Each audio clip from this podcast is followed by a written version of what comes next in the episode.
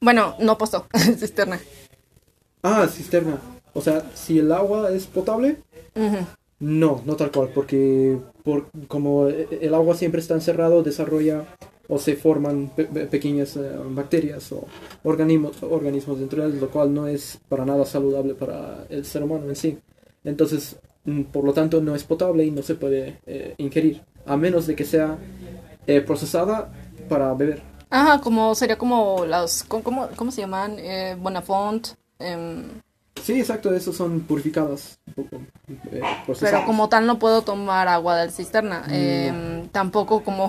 eh, esto es un dato eh, ilógico, pero como agua de mar tampoco puedo tomar, ¿verdad? No, no, no, obviamente no es potable. Una vez había escuchado que si tomas agua de mar y estás en el mar, eh, tienes que a fuerzas tomar agua dulce, porque si no con esa agua te vas a... ¿Cómo, cómo se dice? Morir.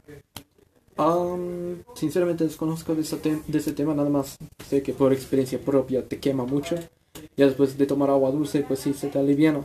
O sea, ob- obviamente en exceso, chance y, y, bueno, eh, hay probabilidad de que te afecte. Pero sinceramente no soy muy, no, no tengo mucha, Experiencia sobre eso. mucho conocimiento de ese tema. Bueno, eh, ¿quieren am, hablar sobre esto? Bueno, ya hablaron demasiado.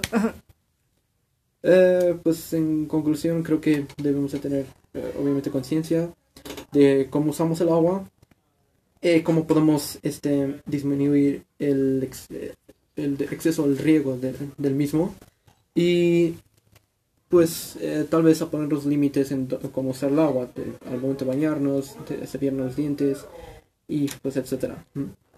Bueno, entonces eh, aquí concluimos este podcast. Gracias por escuchar. Y regresamos pronto. Hasta luego.